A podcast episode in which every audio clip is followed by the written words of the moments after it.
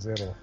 ああ、本当だ。盗塁史を見てると、チャレンジすら少ないんだ。あれじゃないの？その、昨日か一昨日戻ってきた山田コーチが教えられないんじゃないですか？どうなんだろていうか、まあダイソー要員で出るさ、37番と0番がさ、合わせて3つっていうね、堂林の半分以下っていう。うんこれが問題でしょ。何のためのダイソーか、この二人。ほんまやね。う。なんだろう。だからベンチが怖がって、例えば、誰かにはグ、なんだっけ、グリーンライトでしたっけ？いつでも走ってるよみたいなのを与えるみたいなことを全く知ってなくて、ベンチはサイン出すようにはしてるけど、ベンチ自体もサインを出さないってことなんですかね。きっとだから、堂林は出てんのかなその、グリーンライト？うん出てるんでしょうね。8回も成功させてるからね。だから堂林だけですよね、そう考えると。聖夜も出てんのかな？聖夜はに、でも2個だもんね。うん、2個だね。まあ、野間は出てますよね、今日の見てると。勝手に判断してるから、自分で。あれは絶対ベンチのサインじゃないもの。絶対だよどうん、あのサイン出さないでしょ。うん、出さないから、一応グリーンライトなんでしょうな。あいつには何も与えてないと思うけどな、権利を。やっぱり、じゃあなんでやったんだろうね。あれでまた一軍にいるのが不思議だけどね、もう。下にいるからね、足速いの、うぐさとか、そのあ上げてくればいいのにと思って。いや、ほんと。だからベンチがサイン出すにしては出さなすぎだし、まあでも今年のその三三塁コーチャーのあれ見ててもやっぱすごい手堅いというか、リスクをしょうがないような気がするね。うん、うんですです。ねこっちでソネとか当ててくるのかわかんないんだよな。うん、こう、ダイソーが出るワクワク感がないですよね、巨人の増田とかさ、そう、阪神の上田とか、本ないない。当本当ですよ。ダイソーが出る時のワクワク感がない。はい。そうね、8回に出ても、ここは1点取ってそうだな、気にならないですもんね。ならないな。走らないかやらかすかのどっちかだもんな、今ね。いや、逆に僕は野間は頼むから走んないでくれって思ってますよ。もうい今は。で出る意味ないし、こういういやいや、だから、だからまあ、なんとか進塁打で二塁に送らせてもらって、そっからまあヒット一本で帰ってこいよ。の。それも無駄にする男だぞ。それも無駄にしちゃうんだよ。だから。いや本当なんですよ、本当。それすら無駄にしちゃう。まあ、また話が戻っちゃうけど、今日こればっかりだ。こればっかりになっちゃうけど。いや、本当にでもね、確かにそうなんですよね。うーん。なんか機動力野球のカープが寂しいな。寂しい。そうだよね。寂しい。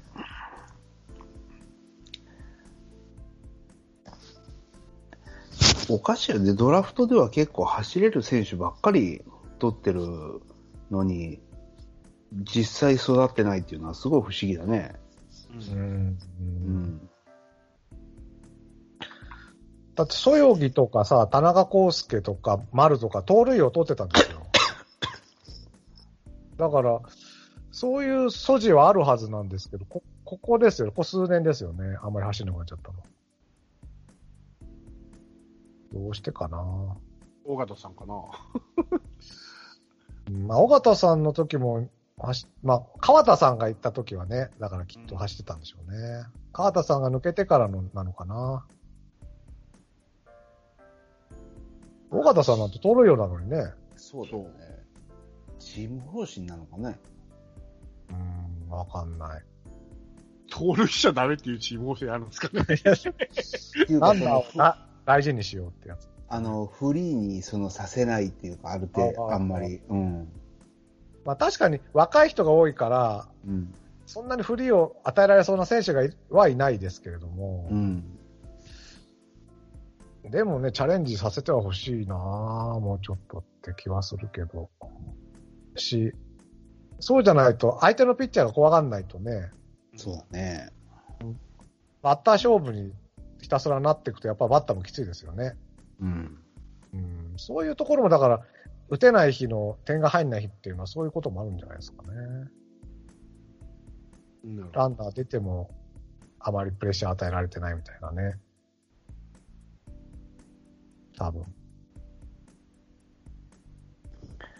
だから、ますますそういうことが、一つ一つがカープを不利にしていくっていうか、うん。そう。だから、田中、田中はもう走れないのかな？逆にだからもう、田中をダイソー要員にして、田中走れないねんかな、やっぱり膝やっちゃったか走れら。ないのかな？もう、うん走れないのかな、ダイソーだけだったら、その一試合に、ここ、ここぞって時に力を出すみたいなのも無理なんかね。それでこそ、あの、ラロッカさんの10億円じゃないけど、小園はどうですか、どうなんですかね、小園は。でも、去年ゼロですからね、当然。そうですね。いや、それでもあなた選んだんだよ。そうそうそうそそう。あれは1000万だったから、う。い一戦なんだから。シュートを取りたかったんだよね、本当はそう。ウグサはちょっと足が出るって言ってたね。あそうそう、福さん足が出た。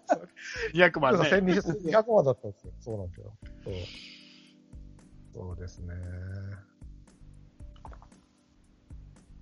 いやー、わかんない。まあだからもしかしたら、曽根にそれを期待してんのかな。ダイソダイソーだったら誰か落とそうぜ。ー。まあ、いるけどね。でもいいような気がするけどね、それは。いや、いいと思いますよ。うん。誰落としましょうかね。落とす人落とす人。うん。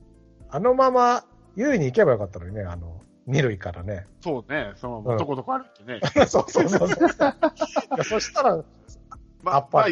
まあでも横浜から歩いて帰ろうと思ったら、ちょっとしんどいよね。しんどいけど。しんどいけどさ。うん。で、あのまま歩いてって、関内駅から乗って、横浜新横浜まで行って、そっからね、新幹線で帰るそと。でも、歩いてった方がいいでしょ、だって。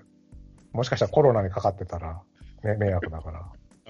そうまそうでもけ結構あるぜ、横浜から広島まで帰る。あ、足は速いから、あ、そうそう違うね、早い。あの、飛脚のように。そうそうそうそうそうそう。うん。そっか。言っても一週間で帰れるかな？歩いて。どうだろう。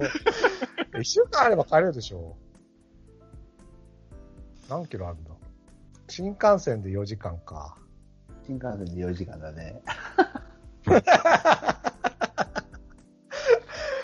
いやー、もうなもうちょっとね、そっから U だからもうちょっと行かなきゃいけないね、山口県ですからね、言うわね。山口県。ほんまよ。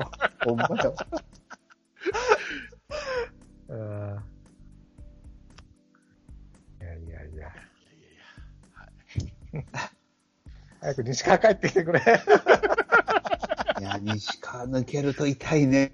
痛いですよ。何でもできるからな、あいつ。そう。本当にそう。やっぱずーっと不調だったんですかね。何なんだろうんまあ体調じゃないですか、やっぱり。この暑い時期ですし。う。うん、やっぱ線が細いっていうのがやっぱり答えるの。急によくわかんなくてパッて抜けるの今怖いんだよな、カープ。そのバティスタとかいろいろあるかああ、なるほどら。ね。なんか、別の要因あるんじゃないかみたいな勘ぐっちゃうんだよな。まあ、去年よりパワーを増してる感じはないんでね、西川は。そっちは大丈夫かなって気はするけども。うん それかね、まあ、新婚なんでね、やっぱりこう、あっちの方で、夜の方で、一生懸命頑張りすぎて、寝不足なのかなと思ったりね。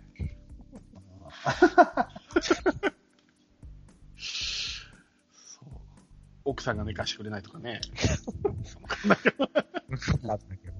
まあでも確かに今年の夏はね、きつかった、きつ、まあまだです、まだね、きついですけどね。普通に過ごすだけでもきついっちゃきついから。まあね。石川だけダブルヘッダーかな。よくわかんないな。夜の三冠王みたいな。そうそうそうそう。昔よく言ってた。言ってた。いや、ならいいけどな、そのぐらいだったら。よくねえよ。野球頑張ってくれ。そうだけど。頑張ってましたよ。いや、僕びっくりするぐらい、ちゃんとした一番打者になってましたからね。本当に。頑張ってたんだよな。僕は認めてますよ。ダブルヘッダーだとしても僕は認めてる。いやだから疲れたのかもしんないよ。そうそうね。うん、いやああ、もう、もう、もうすぐもう、折り返しになるんでしたっけ？そうですね、今53試合、4試合？うん。カープ56試合か。そうですね。ーあの、ちょっと全、あんまりそんなに、なんだろう、深い話じゃないんですけど、ちょっと聞いてみたいことあるんですけど、いいですかね？はい、はい、いいですよ。なんかね、僕、ラジオでちょこちょこ聞くんですけど、はい。すごく今年多いなと思うのが、はいピッチャーがね、広島が守りの時にピッチャーが、うんノースリーになった時の申告敬遠っていうのが、ものすごく多いなと思うんですよ。でね、で、僕確か去年の終わりぐらいに、うん。今カープってフォアボールが非常にピッチャーの中で蔓延してて多いんで、うん。そういう状況の時って、申告敬遠を出してしまうとね、うん。申告敬遠、あ、その、ノースリーとかじゃなくて、もう、はなから申告敬遠を出してしまうと、うん。確かその、強打者に、その申告敬遠を出す強打者に対するプレッシャーよりも、うん。塁をう埋めちゃうプレッシャーの方が、の方が勝ってて、うん。なんか、どんどんどんどん悪循環に、その大量失点みたいなのに陥っちゃってんじゃないかっていうことを、去年の終わりぐらいに確か言ってた記憶があるんですけど、はい。だから逆に言うと今年ね、その強打者に対して、しん穴から申告権を出さずに、うん。ピッチャーに勝負をさせて、まあでもピッチャーはストライク投げれなくて、逃げちゃってノースリーになりましたと。うん。で、その段階で申告敬遠を出すっていう、その作戦自体は僕別に間違ってないと思うんですよ。うん。うん。ただそのノースリーから出す申告敬遠って、だったらもう完全に外して4球目を投げさせた方がピッチャー、なんかリズムもいいし、なんかね、ノースリーからの申告敬遠ってものすごく後手後手感が僕らには感じちゃって、これはやった方がいいのか、その、ちゃんと4球、もしかしたら万が一変なことになっちゃう可能性はあるけれども、まあ、バッテリーエラーがありますもんねあ、。そうそうそうそう、うん投げさせた方がいいのかっていうのをちょっと聞いてみたいなと思ったんですよ。まあ、結構ね、本当気になるんですよね、今年は。またノースリーから申告敬遠出すんだみたいなのが。ただ作戦上は僕は間違ってないとは思ってるんです。どうすかね。ま、多分申告敬遠出すってことは、ノーボール、え？スリーボールノーストライクから出すってことは、そ多分、勝負に行くけど、カウントが不利になったら、フォアボールでもいいよっていうような感じだと思うんですよね。う。うんうん。そうですね。うん、そうだと多分。うんだ最初から外してるわけじゃないですから、うんうん。敬遠で。うん。し、最初から申告敬遠してるわけじゃないんで、多分その、投げてみて、相手がまあ、ボール球にく、あの、全然手が出ないと。で、こっち側がどんどんどんカウント不利になったら、まあ出すんだから、まあさっきも言ったように、まあ一つメリットがあるとしたら、まあ一球ピッチャーが投げなくて済むっていう、球数が少なくて済むっていうことと、まあバッテリーエラーがないうん。じゃないですか、それだったら。まあ叩きつけて後ろにそらしてがないから、まあそれぐらいしかないですよね、メリットが。まあ確かにリズムが、っていうことも考えられるし、まあ後手後手っていう気もわかるんですけど、どうなんでしょうね、僕。やまあそ、その辺がよく、どっちがいいかなってことなんですよ。僕はなんかね、非常に後手後手感を感じちゃって、なんかもっと相手の流れになっちゃうような気がしちゃうんですよね。その試合の空気として。だったららもう、4球目ガーって外して投げて、で、次の打者に対戦するぜぐらいな。いや、でも、それがやっぱりあれじゃないですか、笹岡さんの手堅いところじゃないですか、やっぱり。だ申告してしまえば、万が一のミスがないわけですから、絶対ない、ない。そうなんです、そうなんです。でしょ？ってことは、そ笹岡さんで割と手堅いじゃないですか、そういう慎重なっていうか手堅い。う。うん。いいと、性格なんで、うん。そうするだろうなっていうのは、まあ、わ、わからなくもない。うん。まあ、それが、最初からもう、勝負しないっていうんだったらもう別に、バッテリーエラーがないわけですから。そのうん4球目での。いいいい、別にいいんじゃないか、かと思うんですけどね、僕は。それでも。なるほど。うん。確かに、イメージは良くないかもしれないですけどね。ゴテゴテ感が出たり、ピッチャーが、っていうまあリズムがっていうことはあるんでしょうけど。ですね。いや、別に、だから、だったら、花から申告敬遠しろよとは僕は思わないんですね。うんただ、うん、4球、そうかもね、まあそうね、いろんな危険もあるからな。いや、僕僕はだからこれ非常に迷ってるところで、うん。どっちがいいのかなと思って、ちょっと聞いてみたかったなと思ったんですよね。で、特にその申告敬、スリーボールから申告敬遠する場合って、坂倉の場面とかじゃないですか。やっぱ相沢だったらある程度のボールは止めるんで、ああまりないいんじゃないですかね。坂倉だったら、あいつよく、とポロポロポロ巨人。戦の最後の試合で僕聞いたんですよね。一番最近では。じゃあ、相沢か。相沢と遠藤ですね。あ、そうですね。まあ、遠藤だったかどうかわかんないですけど、その後、堀江が投げてたりしてる。堀江だったっけ？違う違う違う誰だった。っけ？巨人戦最後。巨人戦の最後は、フランスは？フランスはか。フランスだったかもわかんないけど、まあちょっとわかんないですどの時点だったかな？どの時点だったかちょっと僕も忘れちゃった。誰がピッチャーだったかちょっと忘れちゃってます。結構、で、何週か前にそういう時があってね、ノースリーから申告敬遠出して、その時解説、誰が解説してたかちょっと忘れちゃったけど、解説者は結構ボロクソ言ってたんですよ。あの、だったらはなから申告敬遠しろよみたいなことをね。まあ、それにはちょっと僕は与しないなとは思ったんだけど。それはそうでしょう。多分、ど勝負に行けたら勝負に行けだったんでしょうね。うん、そうそうそう。で、今のカープはそっちの方がいいと思うんですよ。うんうん、うん。あうん。申告敬遠を無駄に出す大量失点よりも、まあ、あわよくば抑えれればいいし、その人が打ったとしても、いランナー一人だけ帰ってくるとかね、うん。いう方が僕はいいと思う。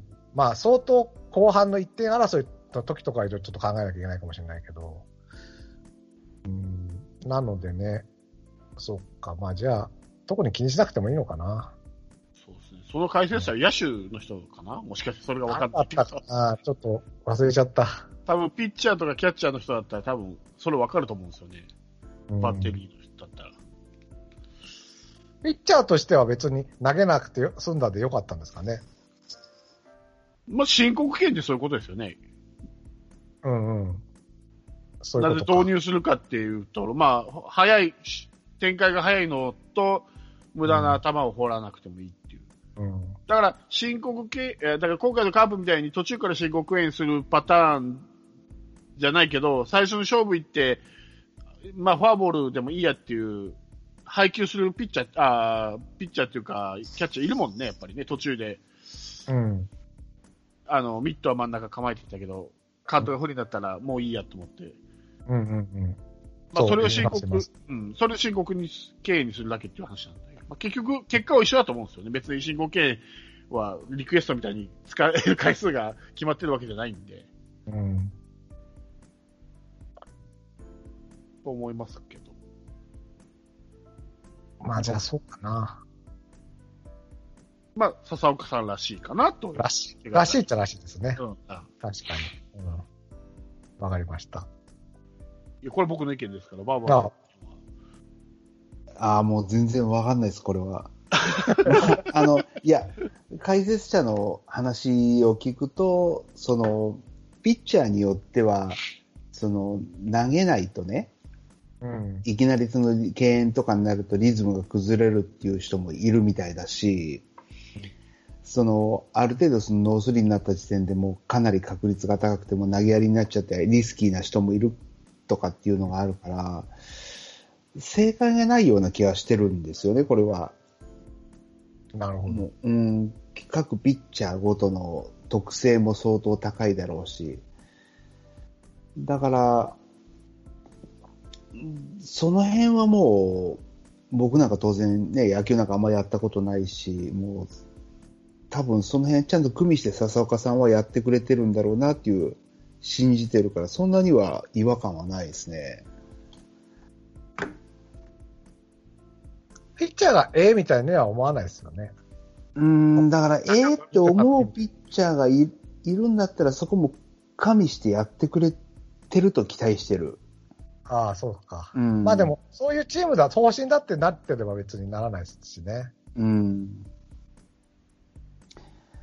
ただ、ぼ僕は気持ち的には、あの、これ僕の個人的な意見だけど、はいはいあの、とりあえずちょっと危ないけど投げさせてみて、アウトが取れたラッキーっていういやり方も当然あるんだけど、うん。僕はある程度もうここはもう敬遠でもいいんだったらもうスパッと最初からやってしまうっていう、その、ほうん。やり方もそのチームとしてのその方向性をきちっと出すという意味では、うん個人的には好き。そういうやり方も。うん。なるほど。うん、なんとなくやってみて、試してみて、スケベ根性で、なんかね、変なの、ポップぐらいでも上げてくれたらラッキーとかっていうのよりも、うん、もう、これは、決めてくれた方が、選手の方も戦いやすいんじゃないかなとは思いますけどね。なるほど。うん、難しいですよね。まあ難しい。結局それで、打たれちゃったら失敗だってことになるし、お抑えたら成功だ。うんだから今のそのカープのそのややり方って、そのさっきの堂林の打順もずっと定まらなくて上行ったり下行ったりとか、なんかそういうようなチームの方針がうん。すごいまだふわふわしてる段階なんで、ここはあえてそういうのをちょっと方向性を強引に見せるっていう意味でも、ある程度その竹を割ったような感じの采配を今はしても、僕は。ね、もう今年は特にもう失うものがないシーズンになってきちゃってるから、確かに。うん、笹岡カープっていうのはこういう野球だよっていうのを出して、うん。うん、こういう時はもう申告敬遠でもう出す。もしくはもう、えーうんここは勝負とかって決めていくぐらいの強引さはあってもいい。個人的にはいいと思ってるね。だ原さんみたいにもっとこう、自分が指揮者だぐらいな感じで、わしごけみたいにね、やってくそうればねそう。うん、カープのベンチからリズム作っていくみたいなのはいいかもしれないね。うん。確かに。こっちがピンチなのになんか、向こうがピンチ、ここっちのペースみたいな気持ちになりますもんね。あの、そうなんか原さんが申告権出すと、ななんか巨人ペースな感じになりますもんね。そう。なんかすごい試合をコントロールしてる感じがするでしょ。そうそうそうそうそうそう。え、ピンチだろうとか思うんだけど、うん確かにそうなんですよね。そう、だから、ノースリーからの申告敬遠は、それが出せないんですよね。やっぱり。なんか、ああ、まずい、スリーになっちゃった、じゃあしょうがないみたいな。こっちのペースの、うーん、こっちがタクトを振ってる感じにはならない。そうなんですよ。だから、その、ま、またちょっと打順の話に戻るけど、打順がずっと決まらないのも、例えば、ラミレスがやるんだったら、その、あれは優柔不断じゃないように見えるじゃないですか。見えますね。うん、ラミレスはいろいろそういうのをラミレスのやり方として、要は固定しないのがラミレスのやり方っていうふうに見えるんだけど、固定しないのが笹岡さんのやり方じゃないような気がするんですよ。笹岡さんは当然固定したいし。ってなると、申告敬遠のそういう、あの、途中からやるっていうのも、笹岡さんがまだ決めきれてないっていうふうに僕には映る。あうん。指針が出しきれてないっていうかね。ー、そうですね。どうしようか迷ってるうちに、そのまま試合が流れてって、そう。まあ、うん、ノースになっちゃったから、じゃあ出すかみたいな。そうそう。ぼ僕にはそう見える。うん。そうか。そうんそれがなんとなく、ゴテゴテ感を僕も感じちゃうとこなのかな、うんかもしれないですね。うん、そうかもしれない。確かに。まあでもわかんないけどね、その辺はでも、基本的には、まあ今、それでちょっと笹岡さんに批判する言い方したけど、ずっと2軍でその、選手の調整もよくしてきたし、選手時代もやっぱ先発でも抑えでも、実績残してる人だから、基本的にはピッチャーの起用に関して僕はずっと信頼してるから、そこはまあ、あの、あんまり批判的にはしたくないんだけど、ここはやっぱ佐々岡さんってどういう考え方なのかなっていうのは、ちょっと見たい気はするね。もっとだから、ノースリーの申告敬遠をもっと自信を持って前に出て、申告敬遠ですって出し、なんかね、そうんえ何が、何が起こったの？ああ、申告敬遠出したんだ、みたいな感じなんですよ。そうそうそうそう。そうじゃなくてね、あ、笹岡が出てきました。あ、申告権ですっていう感じになればいいですよね。うん。どうそう思うな。そういう感じになればいいのか。確かに。うん。まあ、個人的な印象ですけどね。いや、あいや僕も、なんとなく、なんとなく、もやもやしてたのが何かが、うん今、なんとなく言語化された気がしました。なるほど、なるほはい。ど。すいません、ありがとうございました。うん。あと、バッテリーついでの話ついてで、僕、うん思うことがあって、あの、うんよくピッチャーとキャッチャーの相性とか言うじゃないですか。う。うんん。あれって何ですか？ピッチャーとキャッチャーの相性ってあるんですかね？バッターとピッチャーならわかるんですよ。打ちやすい球を投げるとか、この、か、あの、変化球の曲がりがちょうど内頃の球が来やすいとかあるんですけど、うん。ピッチャーとキャッチャーの相性いうのが、僕どう、どうが相性がいいかがわからんんですよね。どう、どうすれば相性がいい、どうすれば相性悪いとか。わかります、あるんですかね、相性って。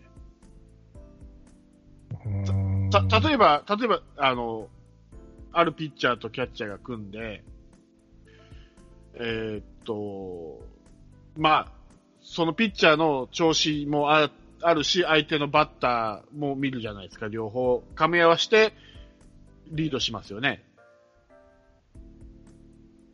ということは、まあ、例えば、まあ、配球的には、例えばここは、アウトコースの、低めのアウトコースのストレートがいい。でも今日は全然ストレートが走ってないし、アウトコースへの、えっと、コントロールも定まってないから、配球的にはアウトコースなんですけど、インコースに構えたりするじゃないですか、そのピッチャーとのあれを見て。まあ、例えばインコースの変化球でもいいです。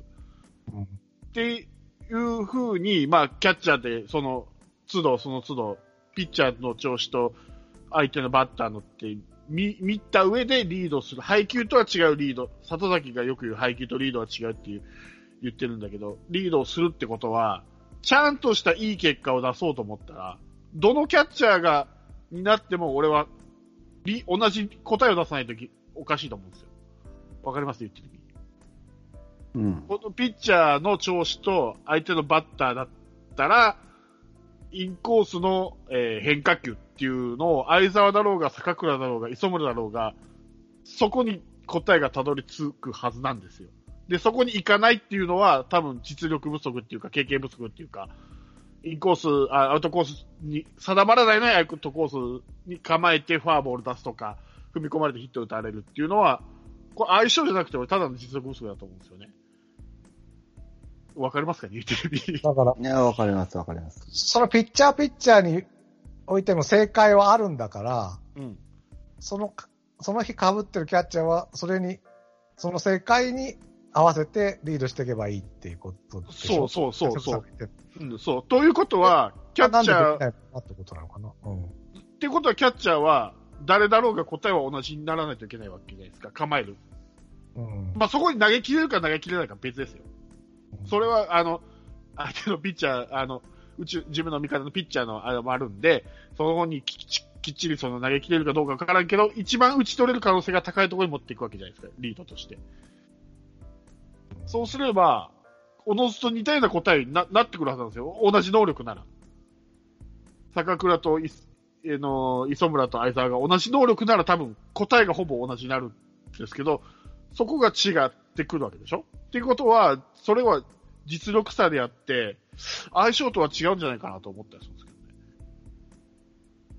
学校の先生と生徒だとしてですよ。先生一人、生徒が例えば10人ぐらいいて、その先生の説明に対してすぐ理解してくれる人と、なかなか理解できない人がいるわけじゃないですか。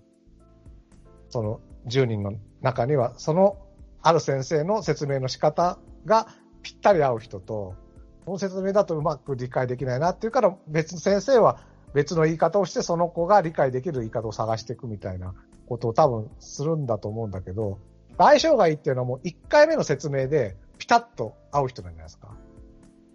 その、え、お言ってる意味わかりますかね？うん、なんていうんだろう。だからピッチャーって、まあ、確かにそのピッチャーのが100%のの状態だったらこうすればいいっていうのはあるんだろうけど、毎回のコンディションが何パーセントかもわかんないし、まあ、その日によってはストレートが切れてるとか切れてないとか、スライダーがどうとかってある。毎回違うそのピッチャーの状態に対して、うん。その、そそのピッチャーのその日の正解をすぐ見つけられるキャッチャーと、うん。なかなか見つかんないキャッチャーがいて、それは選手に応じて、磯村はこのピッチャーをすぐ見つけられるけど、このピッチャーは何回か、何イニングか試行錯誤しないと見つけられないみたいな、そういう相性なんじゃないですかね。それがキャッチャーの能力キャッチャー、の能力ならないです。だけど、相沢は、例えば、えっ、と、森下と、あ、遠藤と大瀬良はすすぐ理解できるけど、例えばジョンソンと、えー、誰だろう。野茂助はなかなか理解できない。けれども、磯村は、野村はすぐ理解理解できるけど、大瀬良とかは理解できないとか、なんかあるんじゃないですか。それが相性になるあのあ、この相性とか言い出したのって、やっぱりキャッチャーが複数枚うん。いるチームってよく言われるじゃないですか。もう、不動の古田ですとか、谷繁ですの頃は相性もクソもないわけじゃないですか。もう絶対うんキャッチャーがそれなんで。うん。カープとか他のチームなんか、ね、中、あの、巨人とかなんか、まあいるじゃないですか。住谷と小林と、まあ、大城とか。あ、ここで、キャッチャーが何人、何枚かいると、こうなんか、その時にようやくなんか相性って言葉が出出るわけで、まあ、それがない頃には相性ってなんかないわけじゃないですか。もう正ただまあ正星一人だったら。古田にしても、もうすぐ、あ、今日はこの調子だから、こんな感じって、すぐ相手のピッチャーのき今日の100点、あ今日の正解を見つけられるピッチャーと、多分3イニングぐらい費やさないと正解が見つけられないピッチャーっていたんじゃないのかな。とは思うんですけどね。うん、それはいると思うんだけど、うんうんどうん、どうなんだろう。だだから、あジョンソンと石原が相性がいいんじゃなくて、石原のリードが抜群にいいってことだと思うんですよ、これ。他の相沢とか坂倉に比べたら。だからジョンソン、だからジョンソンってものすごい難しくて、ものすごくめんどくさいんだと思うんですよ。キャッチャー気使うし。うんものすごい。だけど、その、こう、自分が今こうしたいと思ってるジョンソンがいます。それに、そうこ、こういうことだよねっていう、パッと見つけてあげられるっていうのは、こう、相性じゃなくて、ただ単に石原の、キャッチャーとしての能力が高い、他の選手に比べては高いから、ジョンソンが石原がいいっていうのかなと思って。うんだから、10人ピッチャーがいたら、8人パッと見つけられるキャッチャーっていうのが多分いいピッチャーなんキャッチャーなんでしょう。そうそうでも2人ぐらいは多分なかなか見つけられないのがいて、その2人に対してはすぐ見つけられるキャッチャーみたいなのがいるんじゃないかと思うんですけどね。ぼ僕は。その、他の8人には聞かないけれども。うんだから石、わかんない。石原は、だから今のピッチャー先発全員受けたら、もしかしたらいい結果を出すのかもしれないけど。まあ、打つこと捨てたらね、ただただにうんうんただ守備だけ、それこそ打つときだけ相沢、守備のときだけ石原みたいなのしたら、もっとピッチャー、あは押されてるのかもしれないよね、もしかしたら。キャッチャーとしての守備能力はまだまだ石原の方がいいのかもわかんないよね、相沢よりかは。うんまあ、難しいよね、この話は。い。いや、もうスそポーツの永遠の課題だと思うんだけど、そうそうそう。やっぱり、りあの、セオリーっていうのは当然あって、これをやった時にはこうすべきっていうのはあるんだけど、もうプロのレベルまで行くとセオリー通りやっていいいいかどうかっていう場面かって、その瞬時の判断によるじゃない？うんうん。だから、その、そうなった時に瞬時の判断でセオリーをこうはこうだけど、こ右に行った方がいいとかって言った時に、俺もこっち行こうと思ったけど、お前もそうだよねっていうのが、意識が合うのがやっぱ相性が合うと思ってるんですよ。だから僕もずっとスポーツやった時に、やっぱりこいつとペア組むと、相手がこう来るから、こっちにパス来るはずだと思って動いて、本当に来るとき、やつはいるし、何遍やっても、相手もうまいし、こっちも上手くても、何遍やっても、そうじゃないだろうって、どうしても合わないやつっていたから、そういうことだと思うんですよね。ああなるほど。うん。うん。その合わないやつっていうのは、合うやつに比べて実力を取ってるってことはないですか？ないですね。もう、あの、同じぐらいの実力で。同じぐらいの実力で、あのーなんだけど、こいつは、とはすごい意識が合うから、コンビネーションが必ずここにパスが来るっていうの分かってこっちも動くけど、本当に来るっていうやつと、やっぱり来ない。で、後で、ものすごい喧嘩になるんだけど、やっぱり相手は相手の意図があって、それは筋が通ってるし、でもこっちのこ意図も筋が通ってると思って自分も言ってるから、もうそこでバッティングしちゃうと、もうやり方の違いとしか言いようがないのね。だから多分、ピッチャーとキャッチャーも、もう石原も、お前だったらここに今行くべきだ。ほんで、ジョンソンも気持ちで左右される選手だから、ここに行きたい。意識が合うから気持ちよく投げれる。で、例えばジョンソンがどう思って相沢とかに投げてるかわかんないけれども、俺はこっちがいいと思ってるけど、相沢お前こっちかって言った時にやっぱり、そこに自分の、なんていうのかな、思いを曲げて投げることもあるから、自分の思いを通す時もあるかもしれないけど、その辺のズレっていうのはやっぱり、どっかモヤモヤしたものがあるから、実力が出し切れないと思うんですよね。それはやっぱり相沢の、それは能力不足ってことにななるんじゃないですかね。要は相沢がジョンソンに合わせなきゃいけないっていうこと？そうそうそうそう。ああ。でもそれって合わせなきゃいけないのかな？本当に相沢が。ジョンソンが相沢に合わせなきゃいけないっていう考え方もあるよね。うんうん。確かに。まあ、そうですね。でもまあ、うーん、まあでも、リードするのはキャッチャーなんで、どう、どうすかね。あピッチャーの状態を見てあげないといけないから、やっぱキャッチャーが、ピッチャーに合わす方が、正解に近いような感じがするんですよね。なんそれか、あの、うん。あの、例えば古田とかだったら、うん。ピッチャーによってグローブ変えたりするんですよ。あはいはいはい。色色を変えたり、例えば赤が好きな、赤を見ると燃えるピッチャーに赤いグあのうんミットつけたり、うん赤がじゃなくて青がいいって言ったら青のミットつけたりとかって、うん あのボールにつけるあの、何でしたっけ、あの滑り止めも、うんたっぷりつける方がいいピッチャーにはたっぷりつけて返球するしって、やっぱピッチャーに合わせてるんですよね、ああいう一流のキャッチャー。うん。だからやっぱキャッチャーが合わしに行く方がいいんじゃないですか。だってサインもそうですもんね、あれ。ピッチャーが決めたサインをキャッチャーが覚えるんですかね、あれ。一人一人だから違うんですよ、あれ、サインが。うん。キャッチャーがサイン決めて、これストレートな、これカーブなって、ピッチャーに言ってんじゃなくて、ピッチャーが、ピッチャーを絶対忘れるから、ピッチャーが覚えやすいサインをキャッチャーが全部覚えるんですよ。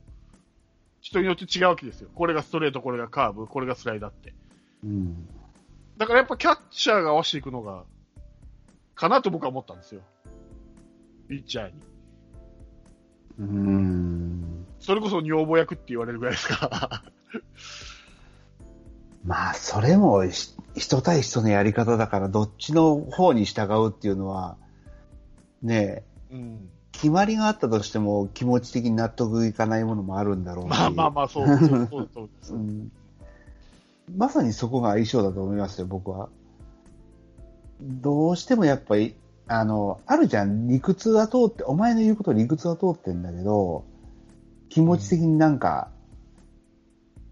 あんまり納得いかないみたいな。ああ。うん。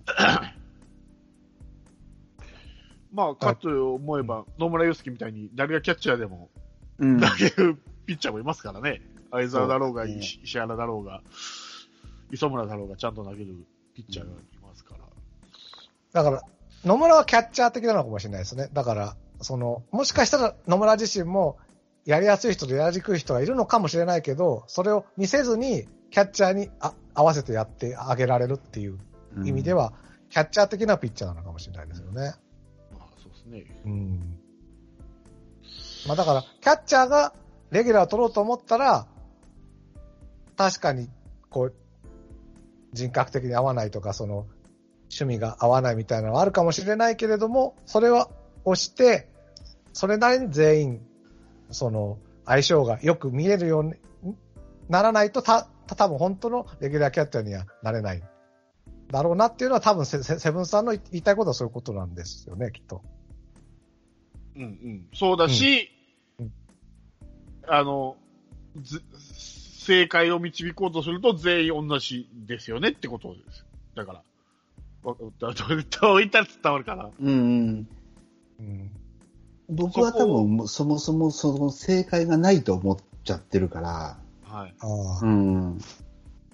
でも数学の正解、例えば最終的に答えが9って行き着くのにも、いろんな方程式使う人もいればう、ん鶴亀山使う人もいればっていう、その鶴亀山を使って9に行くのがうん合う人と、方程式を使って9に行くのが合う人の差っていうのはやっぱりあって、うん。それはやっぱりそのキャッチャーとピッチャーとのか考え方うんの違いが出てくるから、そこでやっぱり同じつ鶴亀山で行こうぜっていうのが相性が僕も合う人なんじゃないかなって思いますけど。うん。確かに正解は内角低めのストレートなのかもしれないけれどもね。うん。っていううんことそう、だから正解は基本的には、本当の最終目的はアウトを取ることだから、うん。そうですね。うん、うん、そうそう。だからその正解はあれなんだけど、今、そのラロカさん言ったみたいにアプローチの仕方が違うから、うん。さ、まずそもそもアウトに取るっていうのが大命題だとしても、うん。三振に取ることが正解だと思ってるキャッチャーと、ゴロでアウトに取るっていう、そこでまず枝分かれするじゃん。うん。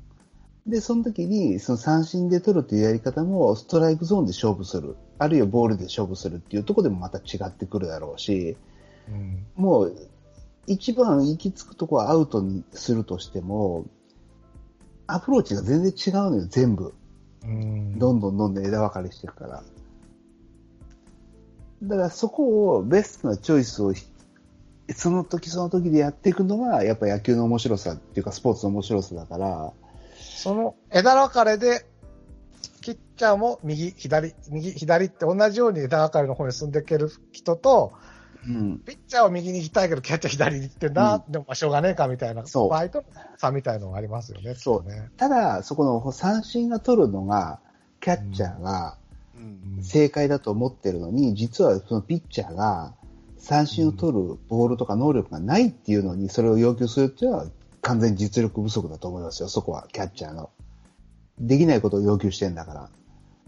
うんんでも、例えばそのジョンソンクラスのピッチャーだったら三振取ることもできるし、内野ゴロも打たせることができるっていうんだったら、どっちがもう正解かわかんないよね、その時点で。まあそうですよね。うん。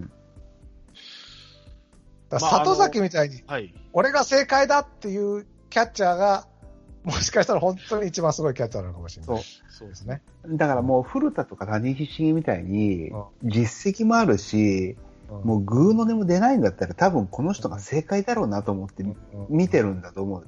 うん。あ今みたいな、もう、ちょっと今ってさ、カープのキャッチャーってすごい混沌としてて、うん。なんかリードは石原がなんかいろいろなんか老練なテクニックを使ってなんかやってくれるんじゃないかってイメージもあるだろうし、相沢はまた違うリードするし、まあ、あの、坂倉もまた、まだ初々しいけどとかって、カラーが違って、こうつつけがたいじゃん。まあ、それなりにちょっとあるけど、だからそこで正解を、こいつの言うことは正解だって誰も思ってないんじゃないの？ピッチャーも。ああ、それがあるかもしれないですね。確かに。で、ジョンソンは石原は正解だと思ってるのかもしれないですね。そう。ジョンソンは石原が言うこと正解だと思ってるのも相性とかじゃなくて。うん。うんあ、それが相性なのかもしれない。だから、言ってみても。ピッチャーが正解だと思えるかどうかっていうのが。それは信頼度ってことでしょ？それ相性になるんですかね？あーまあ、信頼度かな。どうなんだろた、例えば、まあ、ちょっと話はちょっと変わるかもしれないですけど、この間の、えっと、遠藤が先発した時の巨人戦で、うん。えーっと、